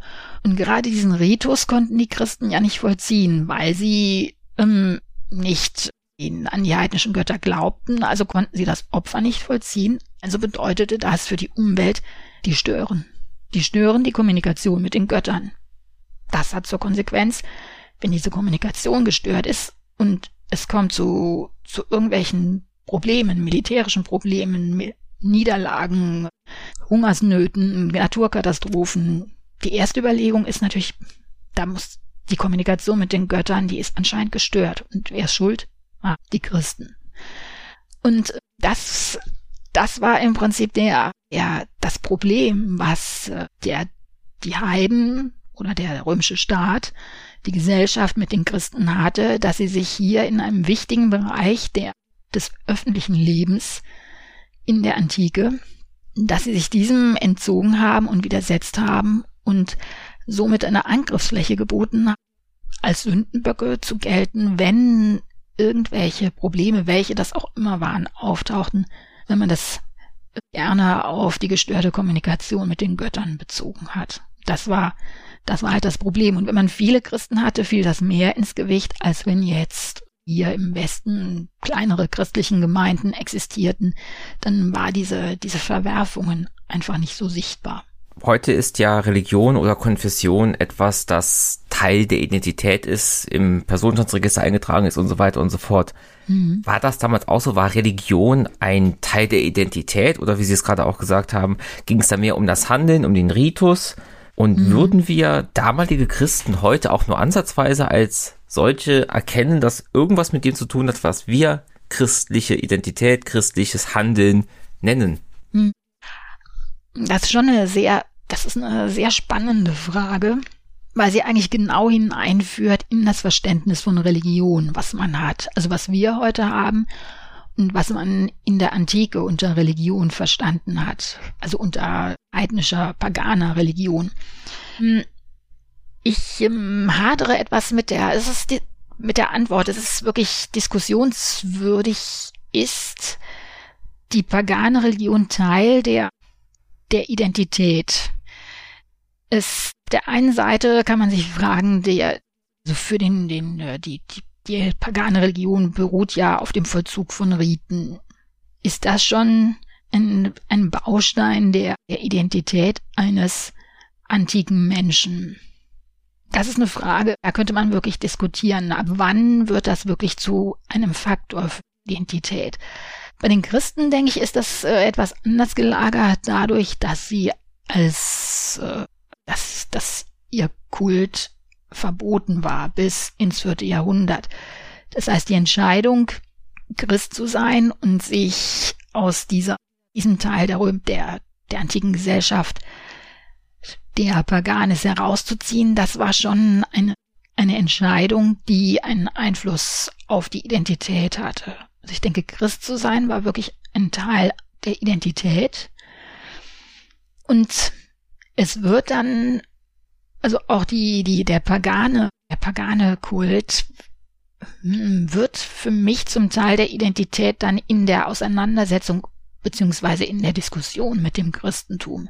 Und das wird besonders deutlich dann im vierten und fünften Jahrhundert. Also vorher auch schon, aber im vierten, fünften Jahrhundert in diesen Diskussionen, gerade wenn es, ja, Thema Untergang, wenn es, wenn es äh, die, die Situation im Römischen Reich wieder angespannt wird durch durch die, die Migration von militärischen Verbänden, wie zum Beispiel den Goten, die jetzt an den Grenzen des Römischen Reiches ankommen, an der Donaugrenze. Also diese, diese Unruhen, die, die tauchen ja wieder auf. In diesem Zusammenhang und vor allem dann im Zusammenhang mit militärischen Niederlagen, mit Schwierigkeiten, wirtschaftlichen Schwierigkeiten, wieder Hungersnöten Naturkatastrophen und so weiter. Alles, was wir schon im dritten Jahrhundert hatten, kommt dann im vierten, fünften Jahrhundert ja nochmal zum Tragen. Und da, in dieser Diskussion, da finde ich es dann halt interessant, dass der Kult, der Ritus und die Idee die man von Rom hat, die Bedeutung Roms, dass das eine enge Verknüpfung eingeht. Und ähm, für mich lässt sich da eine Art Identitätsdiskussion fassen. Also konkret gesagt, als Beispiel, es wird, oder nehmen wir als Beispiel mal das Jahr 410, die Eroberung und Zerstörung Roms, die Plünderung Roms durch die Goten. Und im Umfeld dieser, dieses Ereignisses, das ein, äh, ja, ein, ein mediales Ereignis äh, in der Antike gewesen ist. Es hatte jetzt militärisch nicht so wichtige Konsequenzen, aber mental war das wirklich eine, eine Katastrophe, eine Erschütterung für die antike Welt weil die Idee, dass Rom fallen kann, das, das war etwas, das war seit dem dritten Jahrhundert vor Christus oder so ist das nicht mehr passiert. Und man hat nach Gründen gesucht und diese Gründe hat man dann wiederum in der Religionsausübung gefunden, dass man den Christen vorgeworfen hat, ja, also eure Schuld, ihr, weil ihr nicht an die alten Götter glaubt, und zwar die Götter, die Rom groß gemacht haben. Und da, denke ich, haben wir die Verbindung zur, zur Identität, die Verbindung der Rom-Idee und mit einer paganen Identität, die, die sich hier fassen lässt. Also dieser Vorwurf, ähm, die, die antiken Götter, die paganen Götter haben Rom groß gemacht und jetzt sind es die Christen schuld, weil sie nicht an diese alten Götter glauben, dass wir diese Probleme, dass Rom fallen konnte, dass Naturkatastrophen, dass Hungersnöte das Land bedrohen. Diese Idee, die findet man in den Diskussionen zwischen Vertretern der heidnischen Religion und der christlichen Religion. Und da sind halt Männer am Start wie Ambrosius von Mailand, wie der Kirchenlehrer Augustinus, die sich dann gegen solche Vorwürfe zur Wehr setzen und ja, und eben klar machen, auch nochmal ganz klar machen, was, äh, was ist die, was bedeutet Rom in der Antike, was ist die Rom-Idee, was ist die Idee der, der paganen Götter. Und ja, das ist eine sehr lebhafte und sehr interessante Diskussion. Und also da kann ich schon etwas fühlen von paganer Identität und die Bedeutung, die dieser Ritus für die, die Identität einer Gesellschaft haben kann. Vorher weiß ich nicht, ob das, ja, wäre diskussionswürdig wirklich, ob da, ob man da davon sprechen kann, das Heide zu sein, auch Teil der, der Identität der antiken Gesellschaft ist. Müsste man mal weiter darüber diskutieren und nachdenken. Dann kommen wir jetzt zu der ganz großen Frage. War Konstantin Christ? Und wenn ja, ab wann? Hm. Also gehen wir mal von, rollen wir das Pferd, sagen wir das Pferd von hinten auf. 337 wird er getauft, dann war er Christ. Aber ab wann? Hm, das dass die sogenannte, ja, die, diese Frage um die konstantinische Wende, die konstantinische Frage sozusagen, das, so, das kann man wirklich nicht, nicht wirklich beantworten. Ähm, sicheres Datum, wie gesagt, mit seiner Taufe davor ähm, sieht man eine eindeutige Förderung des Christentums, aus welchen Gründen auch immer eine zunehmende ähm, Beschränkung der, der heidnischen Religionen so dass man schon vermuten kann, dass es auch mit seinem persönlichen Bekenntnis zusammenhängt. Aber es ist halt eine Entwicklung. Und wenn man sich, es ist schwierig, da wirklich einen Zeitpunkt festzulegen. Es ist eine Entwicklung, die sich durch die Regierungszeit Konstantins zieht und ähm, auch in seinen, seinen Porträts oder in den Münzabbildungen ist ja diese, diese christliche Komponente nie so hundertprozentig deutlich. Also er lässt das etwas, er lässt das etwas offen, integriert ja auf diese Art und Weise das Christentum und alle Religi anderen Religionen oder alle anderen Kulte in seine Herrschaft. Also dieses berühmte Gold Silbermedaillon von Tizinum beispielsweise, wo man eine Abbildung Konstantins auf der Vorderseite sieht, mit einem Helm, mit einem Helmbusch und in dem Helmbusch ganz klein sieht man ein Christogramm. Aber auf der anderen Seite ist dieses Christogramm auf dem Helm eingebettet in ganz viele weitere pagane Symbolik. Und das finde ich ist so ganz typisch für Konstantin, diese, diese Spielen mit den verschiedenen, mit den verschiedenen Kulten, diese oder anders gewendet, diese Integrationsfähigkeit, die er zeigt, integriert das Christentum, ohne jetzt schon, ähm, wie das später, wie das schon unter seinen Söhnen passiert, äh, wirklich eine, eine Akt, wirkliche Politik gegen die, die heidnischen Kulte zu fahren. Das macht er nicht. Also er, er hält hier viele Optionen offen. Aber man sieht eine, auch in der Gesetzgebung Konstantins, das ist also auch eine Quellen, eine Quellengattung, die ganz interessant ist. Man sieht halt schon, dass er Maßnahmen ergreift für das Christentum. Wobei man immer diskutieren kann, tut er das, um das Christentum jetzt endlich dem anderen Kulten gleichzustellen oder kann man das schon als eine Förderung des Christentums auffassen. Also beispielsweise die Einführung des Sonntags und so weiter, solche Dinge.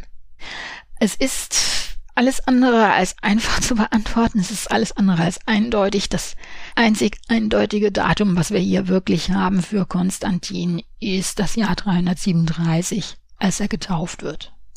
Ja, und alles andere ist eine Entwicklung, in der sich Konstantin dann halt zunehmend schon in Richtung Christentum positioniert, aber wie gesagt, eine gewisse Offenheit und Interpretationsfreiheit wahrscheinlich auch bewusst offen lässt, um als Pontifex, Pontifex Maximus eben nach Möglichkeit alle Kulte zu integrieren und für Sicherheit, für Stabilität, für Ruhe vor allem zu sorgen. Das ist ja die oberste Maxim, die jeder Kaiser hatte, für Ruhe und Ordnung und Stabilität zu sorgen. Wir hatten eben ja auch schon über die Gebäude als Repräsentationsmittel gesprochen. Sie hatten jetzt auch diese ja, Darstellung von der Symbolik des Hero erzählt.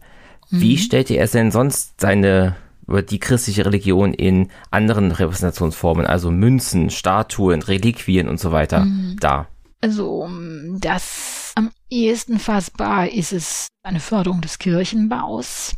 Statuen, Münzen, wie gesagt, er lässt sich mit dem Sonnengott darstellen, er lässt sich darstellen mit einem Mini-Christogramm im Helm, also christliche Symbolik, das auch die, der, der Konstantinbogen beispielsweise, der nach seinem Sieg über Maxentius errichtet worden ist, da wird auch nicht eindeutig vom Christengott gesprochen. Da heißt es nur, dass er Instinctu Divinitatis, also auf Eingebung einer Gottheit gehandelt hätte.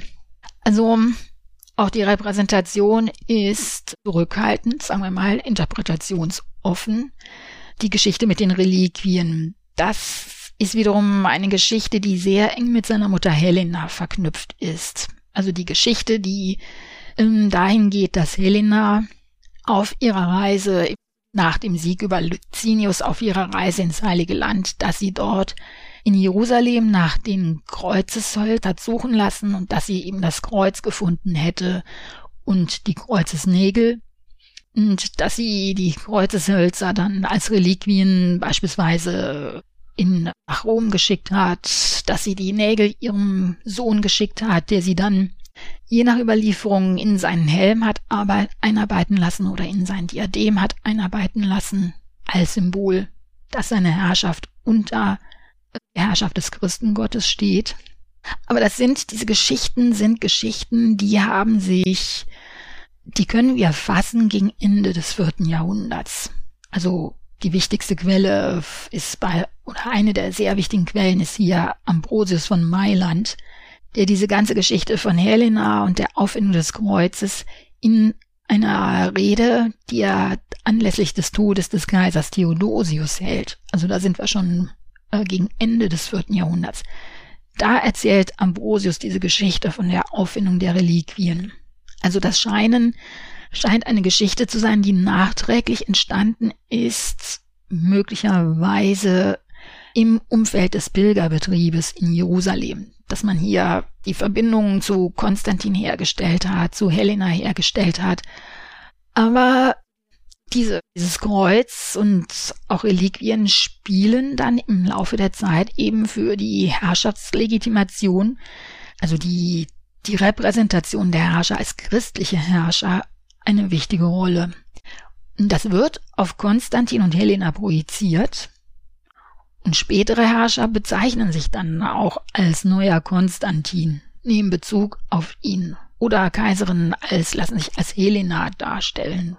Und das sieht man Ich weiß nicht, ob Sie das kennen. Es gibt im Domschatz in Trier gibt es diese schöne Elfenbeintafel mit der Darstellung einer Reliquienprozession. Eine Reliquienprozession, die wahrscheinlich ist, ist da eine Prozession in Konstantinopel dargestellt. Der Kaiser bringt in einer Prozession Reliquien in eine Kirche in Konstantinopel und vor der Kirche steht die Kaiserin und die Kaiserin hat ein Kreuzesholz in der Hand. Also eindeutig eine Anspielung auf Helena. Das heißt, ähm, Konstantin und Helena werden zu, zu Identifikationsfiguren auch für spätere Herrscher und ja nicht Herrscherinnen, sondern Kaisergattinnen. Das ist mal besser so. Also da spielen Reliquien eine wichtige Rolle und den, den Ursprung, das wird in konstantinische Zeit wohl eher zurückprojiziert, ja.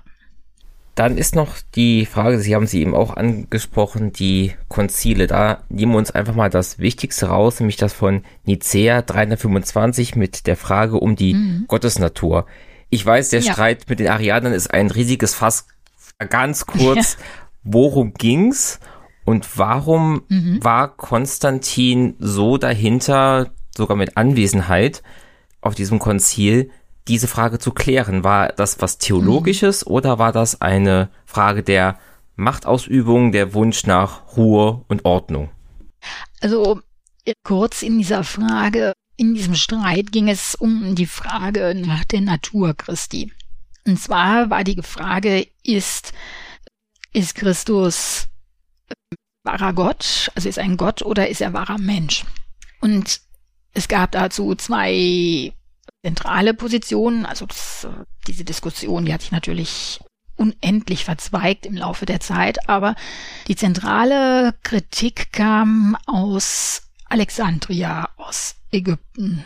Und zwar in der Person eines Priesters, Arius, der zur Diskussion gestellt hat oder der Kritik geübt hat und gesagt hat, dass Christus nicht, Natur Christi nicht göttlich ist, sondern ja, er ist, ähm, ja, dass er nicht von Anfang an göttlicher Natur ist, sondern geschaffen worden ist von Gott.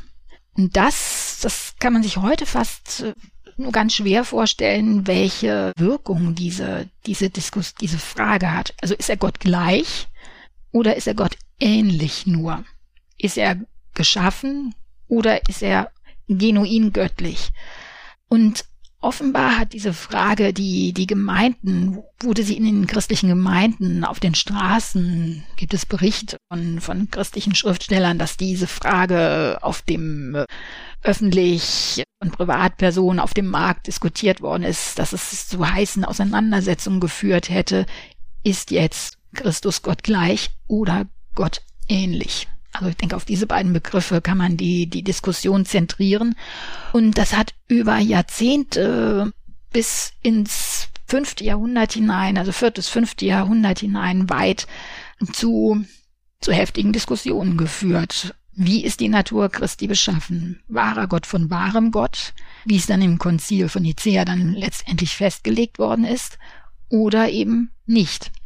Und da hat Konstantin, das, das war ein Unruheherd, das sorgte für Unruhe in den christlichen Gemeinden und wurde dann eben auf Konzilien diskutiert und Bischöfe haben sich positioniert. Das führte zu gegenseitigen Verbannungen von Bischöfen. Und da haben die, die Kaiser haben hier auch eingegriffen und haben dann ein Glaubensbekenntnis stärker unterstützt. Also Konstantin hat dieses von Nicea unterstützt, wo es dann heißt, Gott, Christus ist Gott gleich seine Söhne teilweise haben der anderen Seite angehangen und sagen, nein, das ist eher plausibel Gott ähnlich. Und das hat über Jahrzehnte das zu ständigen Unruhen, Verwerfungen innerhalb der christlichen Gemeinden geführt, dass Bischöfe dann ins Exil geschickt worden sind. Auch der Trierer Bischof Paulinus beispielsweise. Also das ähm, war wirklich eine, eine Frage, die, die an die Substanz der, der christlichen Gemeinden ging. Und ich denke, das spielte, da spielt wiederum die, die, der Status, die Stellung des Kaisers Pontifex Maximus eine Rolle, dass er sich eben um solche Fragen kümmern, auch kümmern muss. Aber auch, wie Sie gesagt haben, das Bedürfnis nach, äh, nach Ordnung, nach Stabilität. Weil das war offensichtlich eine Frage, die schon für große Unruhen in den christlichen Gemeinden sorgte. Und da versuchte man, versuchte Konstantin eine Regelung zu finden, damit diese, ja, diese Verwerfungen, dass die aufhören. Dann komme ich jetzt das letzte Mal auf dieses unklare Geburtsdatum zurück, nämlich Pfingsten im Jahr 337. Konstantin ist jetzt irgendwas zwischen 49 und 67. Stirbt mhm. er, während er noch einen Kriegszug gegen die Perser vorbereitet. Er ließ mhm. sich dann auf dem Totenbett taufen. Und Sie haben ja eben gesagt, spätestens ab dann ist er Christ. Wieso mhm. hat er sich taufen lassen und wieso, ja, nicht mal fünf vor zwölf, sondern eins vor zwölf? Warum am ja. Ende seines Lebens? Was sagt das uns über ihn aus? Hm. Also das war durchaus üblich, dass man sich erst hat spät taufen lassen. Die Kindertaufe war jetzt nicht der Normalfall in der Antike. Die Idee, die dahinter steckt, ist natürlich, dass man, wenn man sich spät taufen lässt, ist man auf der sicheren Seite. Das heißt, man ist frei von den Sünden, die Sünden sind vergeben und man kann in einem reinen Zustand in, ja, ins, in den Himmel aufgenommen werden. Deswegen hat man sich häufig erst spät taufen lassen, um diesen Status, also diesen unbefleckten Status zu bewahren. Das war eigentlich der Hintergrund. Seine Nachfolge wird angetreten von seinen Söhnen Konstantin, Konstantius und Konstanz. Mhm. Die Römer waren nicht sehr kreativ, was die Namensgebung angeht, oder? Ja, nee, stimmt. Also gerade in der Spätantike da tobt man sich doch äh, aber aus. Wir haben das auch auf Inschrift mit dem Namen Ursus, Ursulus, Ursinus, Ursicinus. Also, dass die Söhne häufig irgendwelche Ableitungen von den Namen ihrer Väter hatten, das findet man dann ganz häufig. Auch wenn das vorher jetzt, äh, also diese, diese, diese Namens, Ähnlichkeiten innerhalb der Familie war auch vorher schon äh, sehr häufig gegeben, aber ich habe das Gefühl, in der Spätantike nimmt das nochmal zu, dass man wirklich mehrere Varianten eines Namens in der Familie hat. Und da geht natürlich Konstantin mit einem guten Beispiel voran, Konstanz, Constantius, Konstantinus.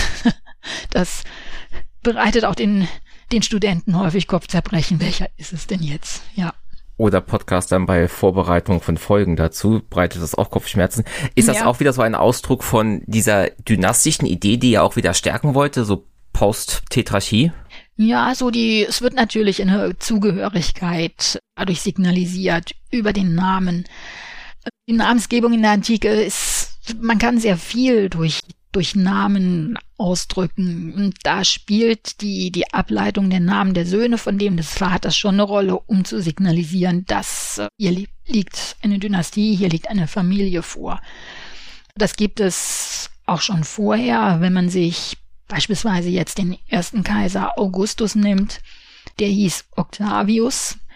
In dem Moment, als er von Caesar adoptiert worden ist, wechselt der Name zu Octavianus diese, diese Endung Ianus zeigt halt an, er ist adoptiert worden und ist der Sohn, also ähm, ja, er hieß Octavius und durch die Adoption wird durch diese Endung Ianus signalisiert, er ist jetzt ähm, von einer Familie in die nächste gewandert und damit man aber nicht vergisst, aus welcher Familie er stammt, wird das signalisiert durch diese Endung Ianus. Herkunft aus Familie des Octavius. Also das war diese Zugehörigkeiten durch die Art des Namens zu signalisieren, war halt äh, ganz wichtig. Und das sieht man sehr stark dann in der Spätantike. Und Konstantin ist dann ein schönes, ein wirklich schönes Beispiel. Welche Rolle können wir Konstantin zuschreiben beim Untergang des Römischen Reiches? Ist er jemand, der durch die Abschaffung der Tetrarchie den Zerfall beschleunigt hat oder durch die Neustärkung eines Zentralstaats mit einer neuen Hauptstadt den Untergang noch ein paar Jahre, Jahrzehnte, Jahrhunderte verschoben hat? Hm, ich denke, er hat durch seine Dynastie hm, hat er erstmal das, das Reich wieder stabilisiert. Das funktionierte ja auch echt gut, dass er seine Söhne hatte. Die Söhne haben dann die, die Herrschaft weitergetragen. Das sorgte für eine gewisse Sicherheit. Das war halt wichtig. Wenn er auch das, was man auch die Herrschaft seiner Söhne brutal durchgesetzt hat und sämtliche Nebenbuhler aus der Familie beseitigen hat lassen. Das sind halt die weniger christlichen Seiten eines Konstantin, die es, ja, die es auch gab. Aber wichtig für, für das Feeling sozusagen der Menschen war, dass sie wussten, okay, Kaiser, der hat einen Sohn, der übernimmt die Herrschaft. Die Herrschaft ist gesichert, Stabilität. Gut, letztendlich, auch wenn das vielleicht von Konstantin nicht so geplant war, ist die Etablierung des Christentums. Das erweist sich ja dann eigentlich als wichtiger stabilisierender Faktor auch in den Zeiten, in denen die, die Verwaltungsstrukturen des Römischen Reiches zu bröckeln beginnen. Also gerade an den Rändern des Römischen Reiches, in den Provinzen am, an den Rändern, als hier sich die römische Verwaltung stärker zurück, immer stärker zurückzieht, da sind es die kirchlichen Strukturen, die weiter existieren und die für Kontinuität und auch eine gewisse Stabilität sorgen. Und es sind Personen wie die Bischöfe, die hier wichtige Aufgaben übernehmen, die vorher die, die römische Verwaltung übernommen hat. Also auch in der Kommunikation mit den sogenannten Barbaren. Das hat Konstantin jetzt natürlich nicht bewusst initiiert, aber letztendlich ist da sozusagen eine indirekte Stabilisierung hat er damit mit verursacht. Durch seine Tätigkeit auf den Konzilien hat er ja versucht, zumindest auch für Stabilität zu sorgen. Er hat, also er, gerade er hat auch betont, dass, dass er nicht aktiv gegen die heidnischen Kulte vorgeht. Also auch hier eine Toleranz, Christentum und Heidentum. Das hatte er so Weim ein wichtiges Anliegen. Und dass jetzt die, dass das jetzt kippt und dass man wirklich aktiv gegen die heidnischen Kulte vorgeht durch Verbote, das fängt eigentlich erst unter seinen Söhnen an, noch nicht unter Konstantin. Musik